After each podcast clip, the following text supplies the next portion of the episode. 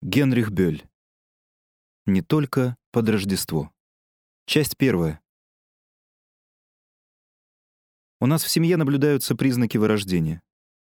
Мы долго пытались не замечать их, но теперь мы твердо решились взглянуть опасности прямо в лицо. Мне не хотелось бы пока употреблять слово «крушение», но вызывающих тревогу фактов накопилось так много, что угроза становится совершенно очевидной и вынуждает меня говорить о вещах, которые хоть и прозвучат несколько странно для ушей моих современников, зато в их подлинности никто не сможет усомниться. Разрушительный грибок, целой колонии смертоносных микробов, глубоко укоренившись под столь же толстой, сколь и твердой корой приличия, возвещают конец доброй славы целого рода. Сегодня нам остается только пожалеть о том, что много ранее мы не вняли голосу нашего кузена Франца, когда тот весьма своевременно начал обращать наше внимание на ужасные последствия, которые может иметь событие, само по себе весьма безобидное. Событие это было столь незначительным, что теперь нас просто пугает размах последствий. Франц своевременно предостерегал нас, однако с ним, к сожалению, слишком мало считались. Он избрал себе профессию, которая до сих пор не встречалась, да и не должна была встречаться в нашем роду. Он стал боксером. Еще в молодости он был человеком, склонным к меланхолии, отличался набожностью, которую у нас в семье называли юродством, и рано вступил на путь, причинивший немало заботы и огорчений моему дяде Францу, этому душевнейшему человеку. Кузен Франц до такой степени любил уклоняться от школьных обязанностей, что это выходило за пределы нормы. Он встречался с крайне сомнительными приятелями в отдаленных парках и густых кустарниках пригородной зоны. Там они усваивали суровые правила кулачного боя, немало не заботясь о судьбах классического наследия. В этих юношах очень рано проявились все пороки их поколения, которое, как потом выяснилось, и в самом деле никуда не годится. Самые волнующие турниры умов прошлых столетий совершенно их не интересовали, они были слишком заняты сомнительными треволнениями своего века. Сперва мне казалось, что благочестие Франца находится в противоречии с его регулярными упражнениями в пассивной и активной жестокости. Но сегодня мне многое стало ясно. Впрочем, к этому я еще вернусь. Итак, именно Франц своевременно предостерегал нас, именно он раньше других начал уклоняться от участия в некоторых празднествах, обозвал все это суетой и безобразием, а главное, несколько позднее категорически воспротивился мероприятиям, которые оказались совершенно необходимыми для поддержания того, что он называл безобразием. Впрочем, как уже было сказано, он не пользовался авторитетом, и родня не прислушивалась к его словам. Теперь же события настолько развернулись, что мы решительно не представляем себе, как приостановить их ход. Франц уже давно стал известным боксером, но похвалы, которые теперь расточает ему вся семья, он отвергает с тем же равнодушием, с каким прежде отвергал всякую критику. Брат мой, кузен Иоганн, человек, за порядочность которого я поручусь головой, этот преуспевающий адвокат и любимый сын нашего дяди, якобы сблизился с коммунистами, слух которому я долго отказывался верить. Моя кузина Люси, до этого времени вполне нормальная женщина, если верить слухам, каждую ночь в сопровождении своего безответного мужа посещает подозрительные заведения и предается там танцам, для определения которых я не могу подобрать более подходящего слова, чем экзистенциалистские. Наконец, сам дядя Франц, добродушнейший человек, заявил, будто он устал жить, и это он, прославившийся в нашей семье как образец жизнелюбия, как пример того, что принято называть купец и христианин. Растет гора всевозможных счетов, приглашаются психиатры и психоаналитики. И лишь моя тетя Мила, из-за которой началась вся эта кутерьма, чувствует себя превосходно, она улыбается, она весела и довольна, как была почти всю свою жизнь. Ее бодрость и свежесть мало-помалу начинают нас раздражать, хотя было время, когда мы очень беспокоились о ее здоровье. Дело в том, что в ее жизни произошел кризис, чреватый самыми тяжелыми последствиями. Вот об этом-то я и хочу рассказать подробнее. Часть вторая. Конечно, задним числом нетрудно обнаружить очаг роковых событий, и, как ни странно, лишь теперь, когда я трезво смотрю на вещи, все происходившее за последние два года у наших родственников кажется мне ни на что не похожим. Нам бы надо раньше догадаться, что здесь что-то не так. Действительно, здесь что-то не так, и если даже когда-то было так, в чем я очень сомневаюсь, все равно сейчас здесь творятся вещи, которые наполняют меня ужасом. Тетя Мила славилась в семье своим пристрастием к украшению рождественской елки. Безобидная, хоть и характерная слабость, которая очень распространена в нашем Отечестве. Над ее слабостью все посмеивались, а сопротивление Франца, которое он с ранних лет оказывал этой возне, всегда было предметом живейшего возмущения, ибо Франц сам по себе был явлением отрицательным. Он отказывался украшать елку. До поры до времени все это сходило гладко. Тетка уже привыкла к тому, что Франц уклоняется от всяких приготовлений в период рождественского поста, уклоняется от участия в самом празднике и приходит лишь тогда, когда пора садиться за стол. Об этом просто перестали говорить. Рискуя вызвать всеобщее негодование, я должен напомнить об одном факте, в защиту которого я могу только сказать, что это факт. С 1939 по 1945 год мы находились в состоянии войны. Когда идет война, принято петь, стрелять, произносить речи, сражаться, голодать и умирать. Кроме того, на вас падают бомбы. Все это вещи сплошь неприятные, и я никоим образом не хотел бы докучать современникам их перечислением. Мне только приходится упоминать о них, ибо война оказала решающее влияние на историю, которую я хочу рассказать. Так вот, тетя Мила восприняла войну лишь как некую силу, которая уже с Рождества 1939 года начала расшатывать устой ее рождественской елки. Правда, тетушкина елка отличалась повышенной чувствительностью. Главным украшением елки были стеклянные гномы. В поднятых руках они держали пробковые молоточки, а у ног их висели наковальни в виде колокольчиков. Под ногами гномов были прикреплены свечи, и когда гномы нагревались до определенной температуры, приходил в движение скрытый механизм. Гномами овладевало лихорадочное беспокойство, и вся дюжина, как одержимая, колотила по наковальням, производя мелодичный и нежный звон. А на верхушке елки висел румяный ангел в серебряных одеждах, который через равные промежутки времени раскрывал рот и шептал «Мир, мир». Тайна ангельского устройства свято охранялась, и узнал я ее только много позже, хотя в тот период мог наблюдать ангела почти каждую неделю. Висели на елке, конечно же, сахарные крендельки, печенье, марципановые фигурки, золотой дождь и, чтобы не забыть, серебряная мишура. Я помню, что развесить многочисленные украшения как следует стоило немалого труда. Требовалось участие всей семьи, и вся семья от волнения теряла к вечеру аппетит, и настроение у всех, как говорится, становилось отвратительное, если не считать моего кузена Франца, который, один из всех, не участвовал в приготовлениях и поэтому мог наслаждаться жарким и спаржей, сбитыми сливками и мороженым. Когда мы приходили на второй день Рождества и высказывали смелое предположение — что тайна говорящего ангела заключается в таком же механизме, благодаря которому куклы могут говорить «папа» или «мама», нам отвечали презрительным смехом.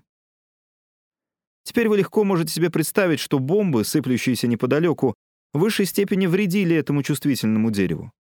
Происходили ужасные сцены, когда с елки падали гномы. Один раз свалился даже сам ангел. Тетка была безутешна. Не жалея сил, она после каждого воздушного налета старалась полностью восстановить украшение елки и сохранить его, по крайней мере, на время праздника. Но начиная с 1940 года об этом нечего было и думать. Еще раз рискуя вызвать нарекания, я должен бегло упомянуть, что число налетов на наш город было и впрямь очень велико, не говоря уже об их интенсивности. Так или иначе, тетушкина елка пала жертвой современного способа ведения войны. Из вполне понятных соображений я не буду здесь упоминать о других жертвах. Иностранная авиация временно с ней покончила. Тетка, славная и приветливая женщина, вызвала у нас искреннее сострадание. Нам было очень больно, когда после жестоких домашних боев и скончаемых дискуссий, после сцены слез, ей все же пришлось отказаться от своей елки до конца войны.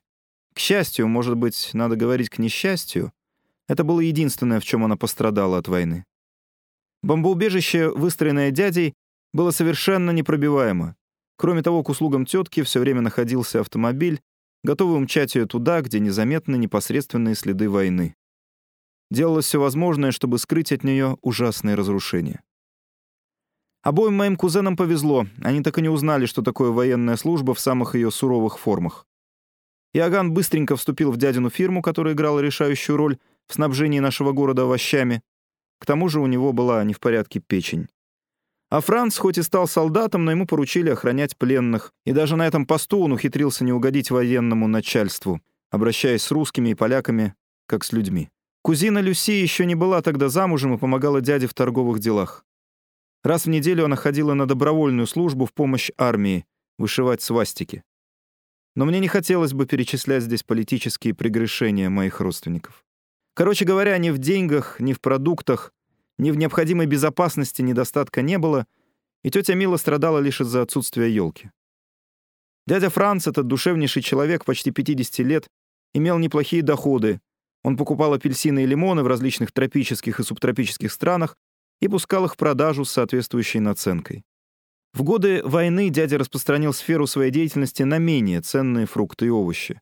Но после войны снова появились цитрусовые, плоды, которые больше всего занимали дядю, и сразу стали предметом живейшего внимания всех слоев общества. Дядя Франц сумел тут же переключиться на цитрусовые, что принесло населению всевозможные витамины, а самому дяде порядочное состояние.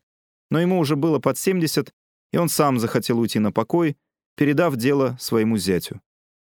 Тут и произошло событие, над которым мы раньше посмеивались, но которое теперь кажется нам причиной всех дальнейших несчастий. Моя тетя Мила вновь занялась своей елкой.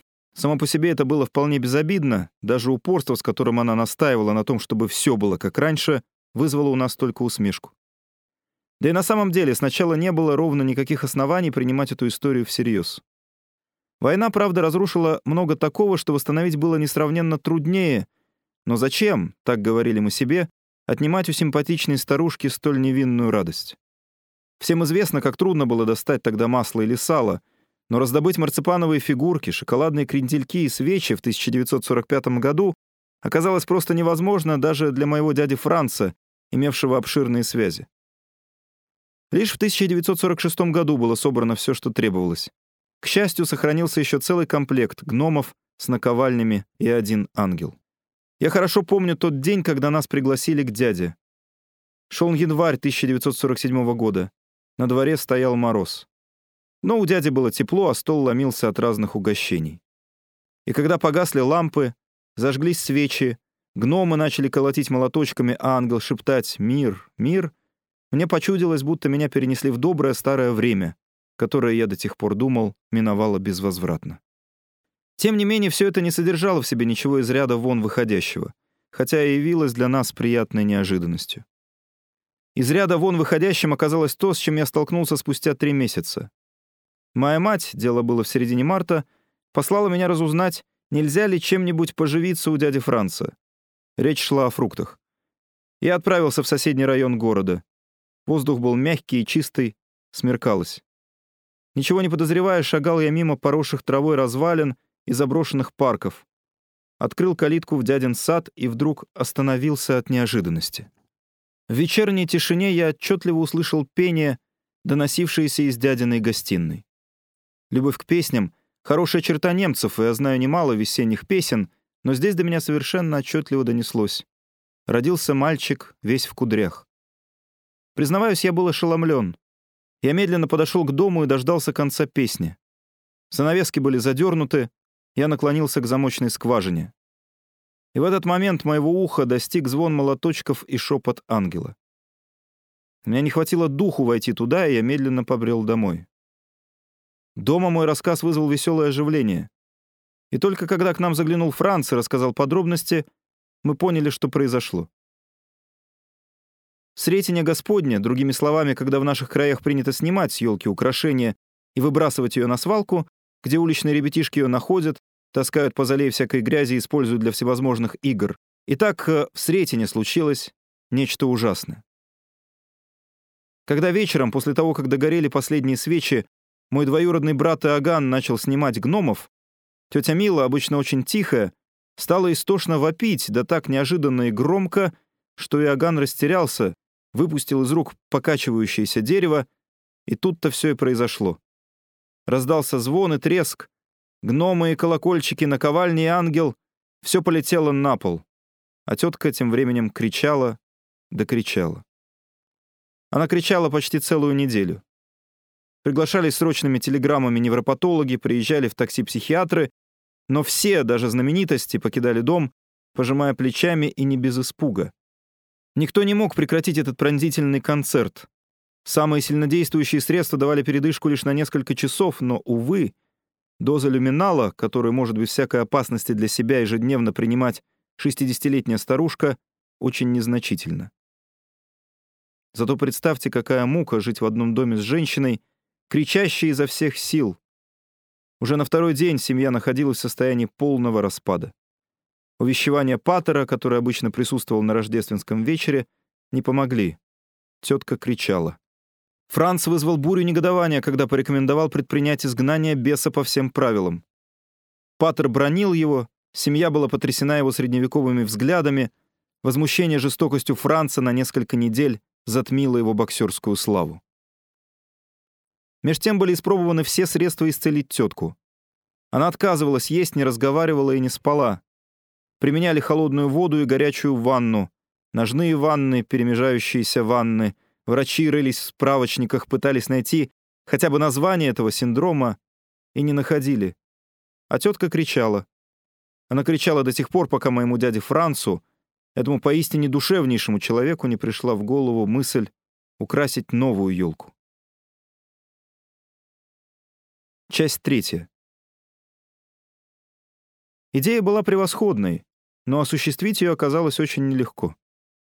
Приближалась уже середина февраля, а в это время довольно трудно найти на рынке приличное дерево. Весь коммерческий мир уже давно, с быстротой, впрочем, чрезвычайно отрадной, перешел к другим делам. Приближался карнавал. Маски и пистолеты, ковбойские шляпы и замысловатейшие головные уборы для королев Чардаша заполнили витрины, где прежде радовали глаз прохожего ангелы, золотой дождь, свечи и игрушечные ясли.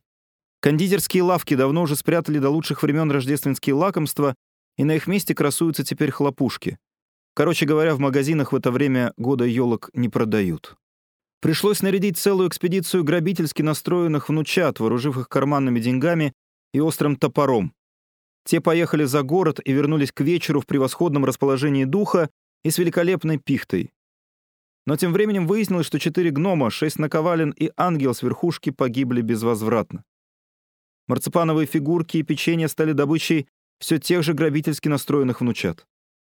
Надо сказать, что и нынешнее подрастающее поколение никуда не годится, и если вообще существовало когда-то поколение, которое куда-нибудь годилось, в чем я лично очень сомневаюсь, то это поколение наших отцов. Хотя у дяди не было недостатка ни в наличном капитале, ни в связях, Прошло четыре дня, прежде чем подготовили все необходимое. А тетка тем временем кричала без передышки. Летели по проводам телеграммы, адресованные фирмам детских игрушек. Эти фирмы как раз находились в стадии восстановления, заказывались по телефону разговоры «Молния». Запыхавшиеся мальчики-почтальоны доставляли среди ночи срочные пакеты. Благодаря взятке удалось в короткий срок добиться разрешения на ввоз товаров из Чехословакии. Эти дни войдут в семейную летопись как дни, отмеченные чрезмерным расходом кофе, сигарет и нервов. А тетка тем временем сильно сдала. Ее круглое лицо стало жестким и угловатым, выражение кротости сменилось выражением неумолимой строгости. Она не ела, не пила, иступленно кричала. За ней ухаживали две сестры милосердия, и дозу люминала приходилось увеличивать каждый день. Франц рассказал нам, что во всей семье царила мучительная тревога, пока, наконец, 12 февраля Елку не убрали окончательно. Были зажжены свечи, задернуты занавески, тетку привели из спальни, среди собравшихся послышались рыдания и хихиканье. Как только тетка увидела зажженные свечи, лицо ее смягчилось. Когда же достаточно разогрелись гномы и будто одержимые начали колотить по наковальням, а ангел шепнул «Мир, мир!», чудесная улыбка озарила ее лицо, и вся семья затянула рождественскую песню «О милая елка». Для полноты картины пригласили Паттера, который обычно проводил сочельник у дяди Франца. Паттер тоже облегченно улыбнулся и начал подпевать. То, чего не могли добиться ни медицинские исследования, ни психиатрические экспертизы, ни компетентные поиски скрытых травм, совершило любящее сердце дяди. Елочная терапия, изобретенная этим душевным человеком, спасла положение. Тетка успокоилась и, в общем, как мы тогда надеялись, исцелилась. После того, как было пропето несколько песен, съедено несколько вазочек печенья, все устали и разбрелись во своясь.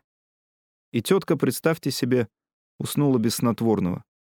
Сестер милосердия отпустили, врачи пожали плечами, и все казалось в полном порядке. Тетка снова ела, снова пила, снова стала приветливой и кроткой.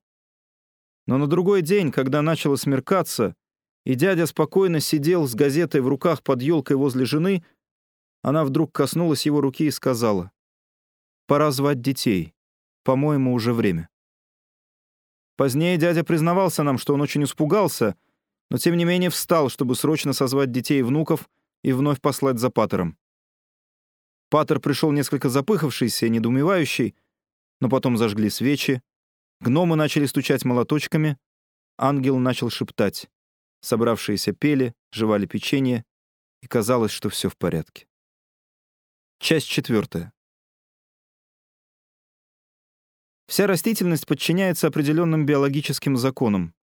И согласно этим законам, ели, вырванные из родной почвы, испытывают прискорбную склонность терять иголки, особенно когда они стоят в теплом помещении. А у дяди было очень тепло. Век пихты несколько длиннее, чем век обычной ели, что ясно доказала популярная работа доктора Хергенринга «Абиес нобилис» и «Абиес вульгарис». Но и век пихты не бесконечен. Уже перед карнавалом выяснилось, что придется доставить тетке новое огорчение.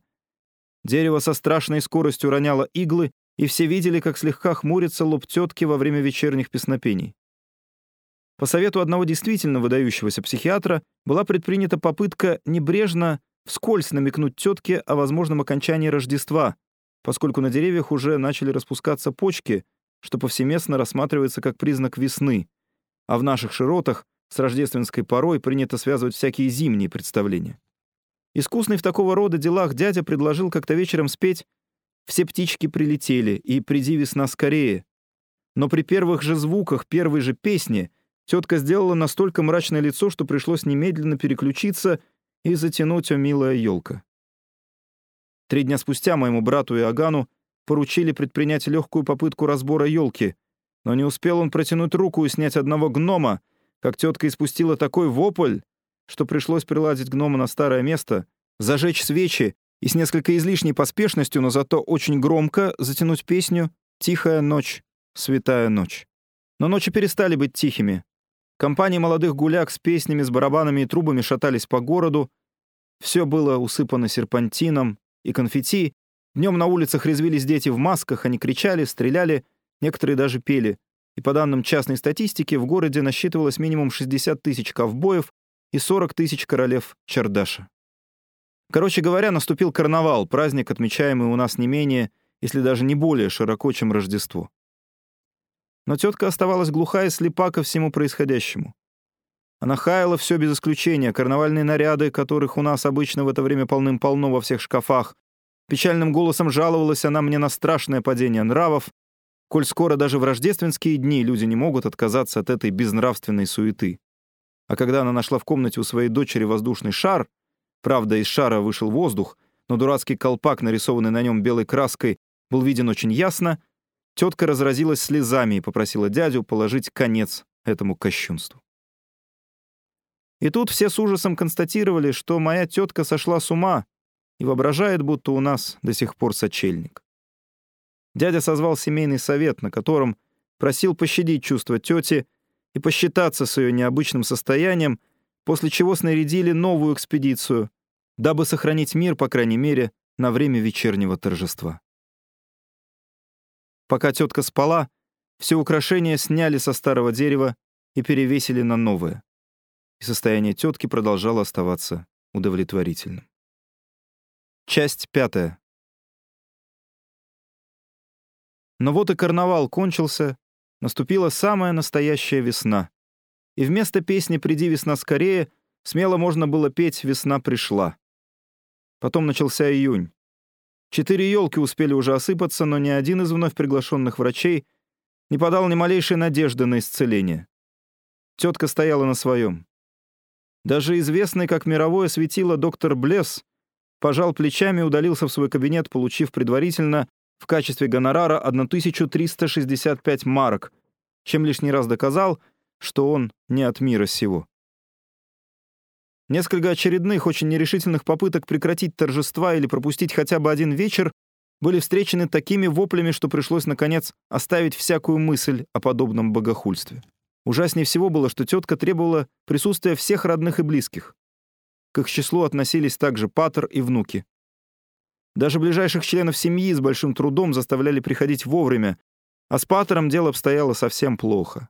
Несколько недель он еще безропотно терпел из уважения к старой прихожанке, но потом заявил дяде, смущенно покашливая, что дальше так не пойдет. Правда, само торжество длится недолго, каких-нибудь 38 минут, но даже эту краткую церемонию невозможно проделывать каждый день, утверждал Паттер. У него где есть и другие обязанности, вечерние встречи с коллегами, забота о спасении души своих прихожан, не говоря уже о субботних исповедях. Правда, он согласился потерпеть еще несколько недель, но в конце июня начал решительно бороться за свое освобождение.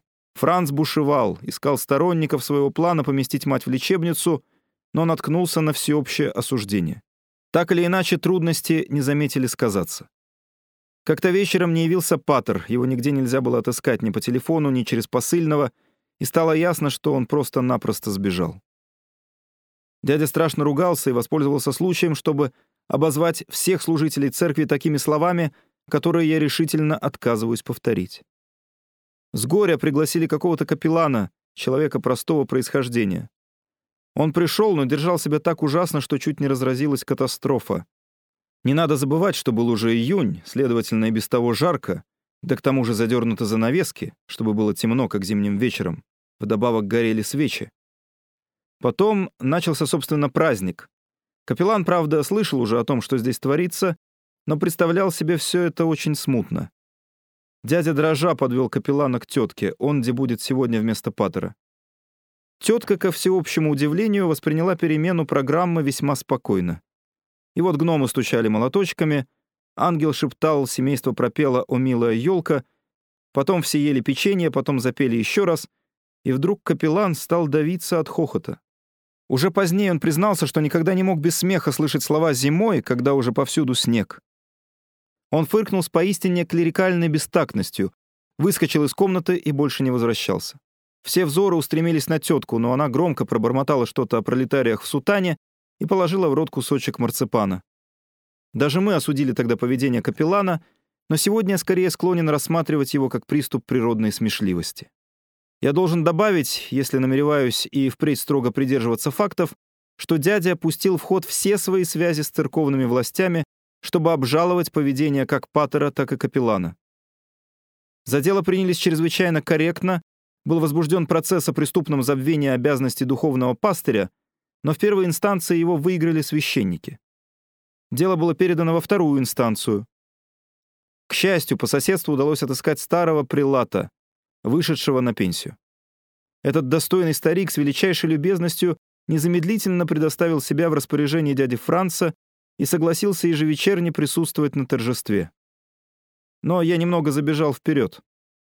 Дядя Франц — человек достаточно здравомыслящий, чтобы понять, что усилия врачей ни к чему не приведут, но при этом не желавший помещать тетку в клинику, был в то же время достаточно деловым человеком, чтобы устроить все как надо, на долгий срок, по-хозяйски рассчитав все издержки. Прежде всего, уже с середины июля были приостановлены экспедиции внучат. Выяснилось, что они обходятся слишком дорого. Мой находчивый кузен Иоганн, который поддерживает прекрасные отношения со всеми деловыми кругами, отыскал бюро по сохранению свежих елок при фирме «Зедербаум», весьма солидном предприятии, которое уже почти два года сберегает нервы моим родственникам. Спустя полгода фирма «Зедербаум» выпустила абонемент на поставку елок по сниженным ценам и предложила всякий раз заранее устанавливать силами специалиста по хвойным иголкам доктора Альфаста срок годности елки так, чтобы уже за три дня до того, как старая елка окончательно выйдет из строя, доставлять новую и без спешки украшать ее. Кроме того, предосторожности ради был создан резервный фонд численностью в две дюжины гномов и три ангела для верхушки. По-прежнему уязвимым местом остаются сладости — они проявили разительную склонность таять и стекать с дерева быстрее и бесповоротнее, чем воск. По крайней мере, в летние месяцы. Все попытки сохранить их при помощи скрытых холодильных приспособлений в состоянии рождественской твердости до сих пор оканчивались неудачей, равно как и попытка добиться возможности сохранить дерево путем бальзамирования. Тем не менее, семейство будет очень тронуто и признательно за всякое предложение — которая удешевит этот непрекращающийся праздник. Часть шестая. Тем временем вечерние торжества в доме дяди приобрели отпечаток бездушности почти профессиональной. Все собираются под елкой или вокруг елки. Входит тетка, зажигают свечи.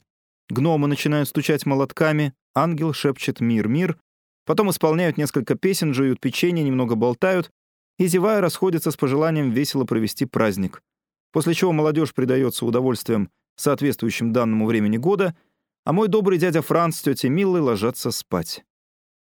В комнате остается дымок от погашенных свечей, легкий аромат разогретой хвои и запах пряностей.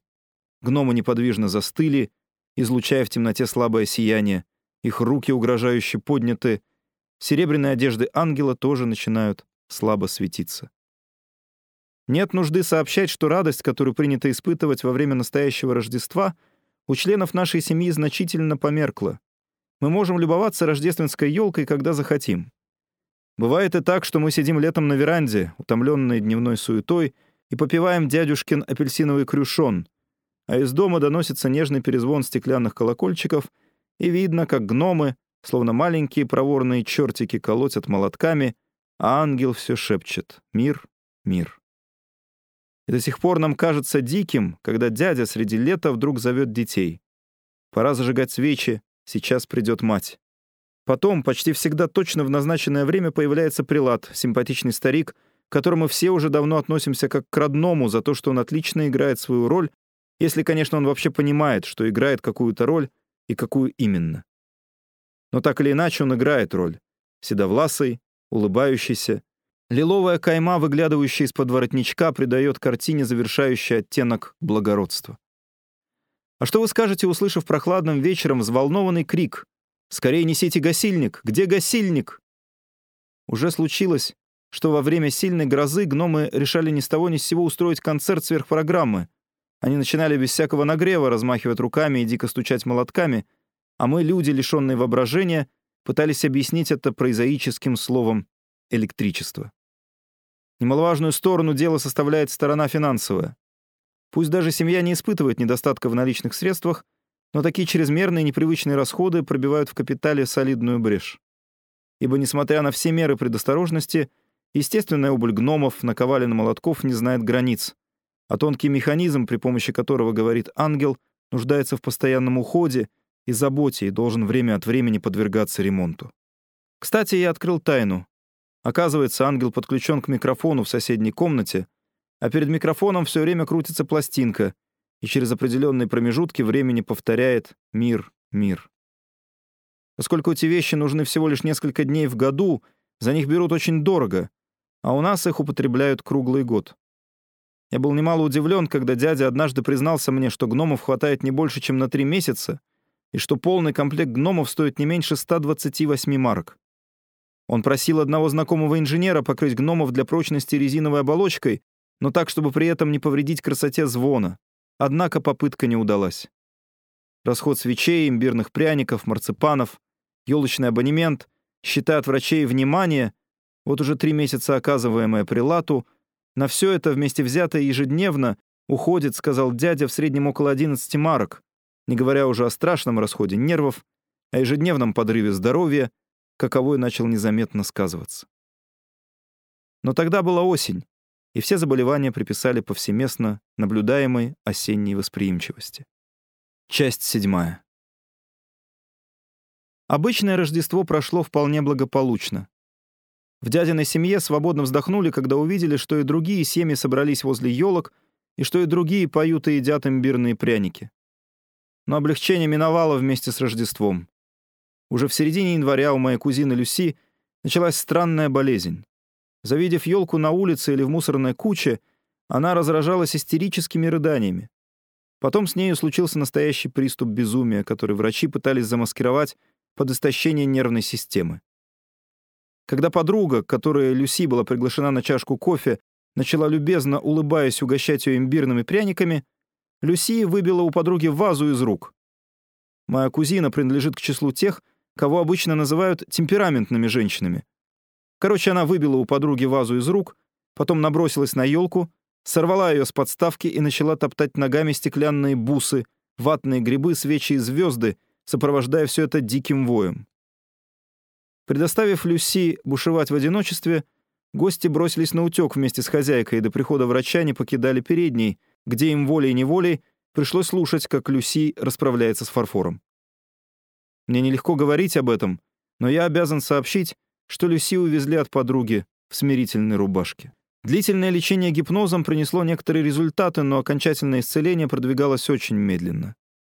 Больше всего помогло Люси требование врача освободить ее от участия в вечерних торжествах. Уже через несколько дней она просто расцвела. Спустя 10 дней врач рискнул заговорить с ней об имбирных пряниках, но съесть хоть один пряник она категорически отказалась. Врачу пришла в голову гениальная мысль кормить ее солеными огурцами, салатами, пикантными мясными блюдами. И это спасло бедную Люси. Она вновь научилась улыбаться и приправлять бесконечные медицинские беседы, которые обычно вел с ней врач, ядовитыми замечаниями. Хотя тетка очень болезненно восприняла отсутствие Люси на вечерних собраниях, это отсутствие объяснили причиной, которая считается уважительной для всех женщин — беременностью. Однако случай с Люси создал то, что называют прецедентом. Люси доказала, что хотя тетка страдает, когда кто-нибудь не является, но вопить так уж сразу она не начинает.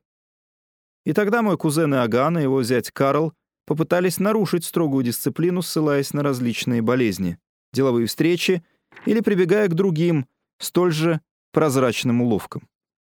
Но здесь дядя оказался крайне неподдатлив. С железной твердостью он настоял, что только в самых исключительных случаях члены семьи могут предъявлять справки и получать краткосрочные отпуска. Дело в том, что тетка замечала отсутствие любого человека и принималась плакать, правда, тихо, но без остановки, что наводило всех на страшные мысли. Спустя четыре недели Люси вновь присоединилась к ежедневным торжествам но врач потребовал, чтобы перед ней ставили тарелку с солеными огурцами и острыми бутербродами, ибо имбирная травма оказалась неизлечимой. Итак, дяде, проявившему неожиданную для всех твердость, удалось справиться на некоторое время со своими затруднениями. Часть восьмая. Едва минул год с тех пор, как у наших стали постоянно справлять Рождество, всех потрясли тревожные слухи, мой кузен Иоганн побывал якобы у знакомого врача и спросил того, сколько еще может прожить тетка. Этот поистине мрачный слух бросает странный свет на все семейство, мирно собирающееся ежевечерне за рождественским столом. Мнение врача, по слухам, совершенно убило Иоганна. Внутренние органы моей тетки, всегда отличавшиеся завидным здоровьем, находятся в прекрасном состоянии. Отец ее прожил 78 лет, мать — 86, Самой тетке сейчас 62, следовательно, нет никаких оснований предсказывать ей скорый конец. И того меньше оснований, на мой взгляд, желать ей скорой смерти. Когда тетка летом после всего этого заболела, у бедняжки начались рвота и понос, поползли слухи, что ее попросту отравили, но я должен со всей решительностью заявить, что это от начала до конца выдумано злопыхательствующими родственниками. Было неопровержимо доказано, что болезнь вызвана инфекцией, которую занес в дом один из внучат. Медицинские анализы не обнаружили в тетушкиных фекалиях ни малейшего признака яда. В то же лето у Иоганна впервые начали проявляться антиобщественные устремления. Он вышел из певческого общества и письменно заявил, что не желает больше принимать участие в культивировании немецкой песни. Не могу не упомянуть, что Иоганн всегда был и оставался человеком крайне необразованным невзирая на полученную им академическую степень. Для Виргимнии было большой потерей лишиться такого баса. Мой зять Карл начал вести тайные переговоры с бюро путешествий. Страна, о которой он мечтал, была обязана отвечать следующим требованиям. Там не должно быть никаких елок, и ввоз таковых должен быть категорически запрещен, либо обложен огромными пошлинами. Кроме того, это уже ради жены, там должен быть неизвестен рецепт приготовления имбирных пряников — и запрещено исполнение немецких рождественских песен. Карл изъявил готовность заняться в этой стране любым самым тяжелым физическим трудом. Он мог уже не держать в тайне свои попытки к бегству, ибо с дядей произошла за это время внезапная и полная перемена, и совершилось это при таких неприятных обстоятельствах, что у нас были все основания перепугаться. Этот порядочный человек, о ком я могу лишь сказать, что он столь же тверд духом, сколь добродушен, был увлечен в поступках, которые считались, считаются и будут считаться безнравственными, пока стоит свет. О нем стали известны такие подтвержденные свидетелями вещи, которые можно назвать лишь словом «прелюбодеяние».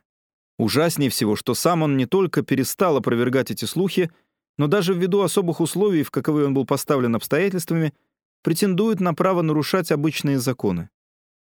И надо же так случиться, что все это произошло как раз в те дни, когда был назначен второй пересмотр дела двух священнослужителей нашего прихода. Дядя Франц в качестве свидетеля и закулисного истца произвел, очевидно, такое неблагоприятное впечатление, что только этому и можно приписать победу священников при втором разбирательстве. Но дяде Францу было теперь все равно. Его падение свершилось. Он же был первым, кому пришла в голову чудовищная мысль послать вместо себя на ежевечерние торжества какого-нибудь актера. Он отыскал безработного Бонвивана, который две недели подряд так хорошо изображал дядю, что даже собственная жена не заметила подмены. Дети тоже ничего не заметили. И только один из внучат вдруг закричал в промежутке между двумя песнями. А на дедушке дешевые носки. И с торжеством задрал штанину Бонвивана. Сцена вышла крайне неприятная для злополучного актера. Семейство тоже было потрясено, и чтобы избегнуть дальнейших осложнений, все, как это уже не раз бывало в подобных обстоятельствах, дружно затянули новую песню. Когда тетка легла спать, личность актера была тотчас же установлена. И это послужило сигналом к полной катастрофе. Часть девятая. Не надо забывать, полтора года — это очень долгий срок, и снова был разгар лета, то есть тот период, когда участие в семейных торжествах особенно тяжело для моих родственников. Безрадостно жуют они коржики, грызут пряничные орешки, улыбаются застывшими улыбками, щелкая высохший миндаль, слушают неутомимый стук молотков и вздрагивают, когда румяный ангел над их головами начинает шептать «Мир, мир». Но они терпят, хотя с них, несмотря на летние платья, градом льет пот, а рубашки прилипают к спине. Точнее сказать, они претерпелись. Денежный вопрос пока еще не играет никакой роли, скорее наоборот. Прошел слушок, что дядя Франц позволяет себе и в делах прибегать к таким методам, которые вряд ли совместимы с понятием «купец и христианин». Он твердо решился не допускать уменьшения состояния, и эта решимость наполняет нас одновременно радостью и страхом. После разоблачения Бонвивана произошел форменный бунт, результатом которого явилось следующее соглашение. Дядя Франц выразил готовность нанять за свой счет небольшой ансамбль для подмены его самого, Иоганна, моего зятя Карла и Люси, причем решено, что кто-нибудь из четверых обязательно должен присутствовать на семейных торжествах собственной персоной, чтобы держать детей в страхе. Прилад, по счастью, до сих пор еще не открыл обмана, который вряд ли можно назвать словом благочестивый. За исключением тетки и детей, он единственное подлинное лицо в этой игре. Разработан точный план, известный всей родне под названием «плана спектакля», а благодаря тому, что один из членов семьи должен каждый вечер присутствовать лично, актерам обеспечен, так сказать, выходной день. Кроме того, замечено, что актеры весьма охотно посещают торжества и не прочь подработать, на основании чего актерам снизили жалование. Безработных актерах, по счастью, нет недостатка. Карл рассказывал мне, что есть надежда снизить жалование еще больше, поскольку актеры получают даровой ужин, а искусство, как известно, становится дешевле, когда оно продается за кусок хлеба. Часть десятая. О роковых переменах в характере Люси я уже рассказывал. Теперь она почти все время проводит в ночных кабаре, а в те дни, когда ей приходится дежурить за праздничным столом, она становится как одержимая. Она расхаживает в вельветовых брючках, пестром пуловере, сандалиях. Она обрезала роскошные волосы и носит примитивную челку. Совсем недавно я узнал, что эта прическа называется «пони», и уже неоднократно входила в моду под этим названием. Пусть я не вправе пока обвинить Люси в открытой распущенности, пусть это пока скорее некоторая экзальтированность, которую сама Люси называет экзистенциализмом, но все же я не могу радоваться тому, что с ней произошло. Лично я предпочитаю нежных женщин, которые вполне благопристойно кружатся под звуки вальса, умеют читать благозвучные стихи и пища которых не состоит из одних только соленых огурцов и перечного гуляша. Планы бегства, вынашиваемые Карлом, будут, кажется, скоро осуществлены. Он открыл какую-то страну поблизости от экватора, которая, судя по всему, отвечает его требованиям. Люси пребывает в полном восторге. Жители этой страны носят костюмы, мало чем отличающиеся от ее костюмов. Там любят острые приправы и танцуют в таком ритме, без которого Люси якобы уже не может существовать. Неприятно, конечно, что они не желают последовать правилу «живи на земле и храни истину», но, с другой стороны, я понимаю, почему они хотят сбежать. А вот с Аганом дело обстоит сложней. Страшные слухи оказались справедливыми. Он стал коммунистом. Он окончательно порвал с семьей, ничем больше не интересуется, и на вечерах его постоянно заменяет дублер. В глазах у него появился фанатический блеск. Он страстно, как дервиш, выступает на партийных собраниях, забросил адвокатскую практику и пишет гневные статьи в партийных газетах. Как ни странно, он теперь гораздо чаще встречается с Францем, и оба тщетно пытаются обратить друг друга в свою веру. При всем духовном отчуждении они заметно сблизились лично. Самого Франца я давно не видел, только слышал о нем. Он, говорят, совершенно упал духом, посещает какие-то сумрачные церкви, я думаю, что такое благочестие можно смело назвать чрезмерным. С тех пор, как над семьей разразилось несчастье, он забросил свою профессию, а недавно я видел на стене разрушенного дома выгоревший плакат. Последняя встреча нашего ветерана Ленца с Ликоком. Ленц вешает на гвоздь боксерские перчатки. Плакат был вывешен в марте, а сейчас уже конец августа. Франц очень опустился, мне кажется, он находится в таком состоянии, какого до сих пор не знал никто из членов нашей семьи. У него нет денег. К счастью, он остался холостяком, и социальные последствия его безответственного благочестия касаются только его самого. С неожиданным для него упорством он пытался перепоручить детей Люси Обществу защиты малолетних, ибо считал, что участие в ежевечерних торжествах их окончательно погубит. Но все его усилия остались тщетны. Дети состоятельных родителей, слава богу, покуда избавлены от всяких благотворительных учреждений. Меньше других отошел от семьи, несмотря на ряд ужасных проступков, дядя Франц. Дело в том, что, невзирая на преклонный возраст, он завел себе любовницу. Да и деловая практика его приобрела такой характер, что мы можем ею только восхищаться, но никак не одобрять. Недавно он раздобыл где-то безработного надсмотрщика и поручил ему присутствовать на вечерних торжествах и следить за тем, чтобы все шло гладко. И все действительно идет очень гладко. Часть одиннадцатая. Между тем прошло почти два года. Долгий срок. Я не мог отказать себе в удовольствии пройти во время вечерней прогулки мимо дядиного дома, где нельзя уже искать естественного гостеприимства, с тех пор, как там собираются каждый вечер посторонние актеры, а сами члены семьи предаются сомнительным удовольствиям на стороне. Был прохладный летний вечер, когда я вышел пройтись. Завернув за угол в каштановую аллею, я услышал песню «Сверкает лес под Рождество». Проехавший мимо грузовик заглушил последние слова. Я тихо подкрался к дому и заглянул в окно между неплотно задвинутыми занавесками. Сходство актеров с родственниками было настолько разительным, что я не сразу мог разобраться, кто из них лично осуществляет руководство на этом вечере. Это у них так называлось. Гномов я не видел, но зато слышал. Их стук передается на такой волне, которая проникает сквозь все стены.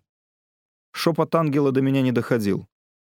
Тетка, казалось, была счастлива от души. Она болтала с прилатом, и лишь позднее я узнал зятя Карла, единственное, если можно так выразиться, реальное лицо. Узнал я его потому, как он выпячивал губы, задувая спичку. Что ни говори, а неповторимые черты индивидуума все-таки существуют. При этом я подумал, что актеров угощают сигарами, сигаретами и вином, к тому же каждый вечер им подают спаржу. Если у них нет совести, а когда и у кого из актеров была совесть, это означает лишний и очень значительный расход для дяди. Дети играют в углу, у них куклы и деревянный грузовик, они все бледненькие и очень усталы. Пожалуй, о них действительно следует подумать.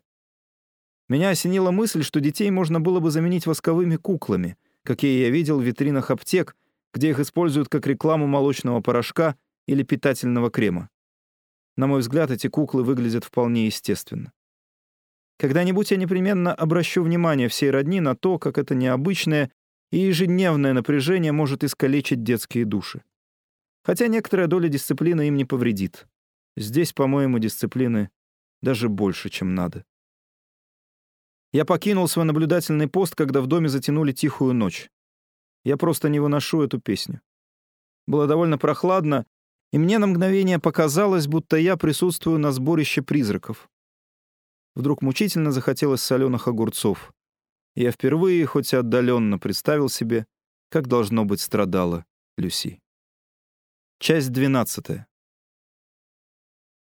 Со временем мне удалось добиться подмены детей восковыми куклами. Запросили очень дорого, и дядя Франц долго сопротивлялся. Но нам никто не простил бы, если бы мы впредь продолжали ежедневно пичкать детей марципанами и заставлять их петь такие песни, которые надолго нарушат их психику. Приобретение кукол оказалось полезным. Люси и Карл действительно смогли уехать, а Иоганн забрал своих детей из отцовского дома. Окруженный со всех сторон всякими заморскими грузами, я прощался с Карлом, Люси и детьми. Все выглядели страшно счастливыми, хотя и несколько взволнованными. Иоганн тоже уехал из нашего города. Он реорганизует отделение своей партии где-то в другом месте. А дядя Франц устал от жизни. На днях он горько жаловался мне, что прислуга вечно забывает смахивать пыль с кукол. И вообще у него большие затруднения с посыльными, а актеры понемногу отбиваются от рук. Они пьют куда больше, чем полагается, а некоторых даже поймали на том, что они таскают сигары и сигареты. Я посоветовал дяде ставить на стол вместо вина подкрашенную воду и подавать бутафорские сигары. По-прежнему благонадежны моя тетка и прилад. Они весело болтают друг с другом про доброе старое время, хихикают, судя по всему, очень довольны собой и прерывают разговор лишь тогда, когда надо затянуть очередную песню. Короче, праздник продолжается. А с моим кузеном Францем произошло что-то странное. Он поступил послушником в соседний монастырь. Когда я впервые увидел Франца в рясе, я просто испугался. Высокая фигура, нос расплющен, толстые губы и мрачный взгляд. Он напомнил скорее арестанта, нежели монаха, и, казалось, угадал мои мысли. «Мы приговорены к жизни», — тихо сказал он. Я последовал за ним в приемную комнату. Наша беседа прерывалась долгими паузами, и он облегченно вздохнул, едва колокол позвал его на молитву. Я задумчиво глядел ему вслед, когда он ушел. Он очень спешил, и эта поспешность показалась мне искренней.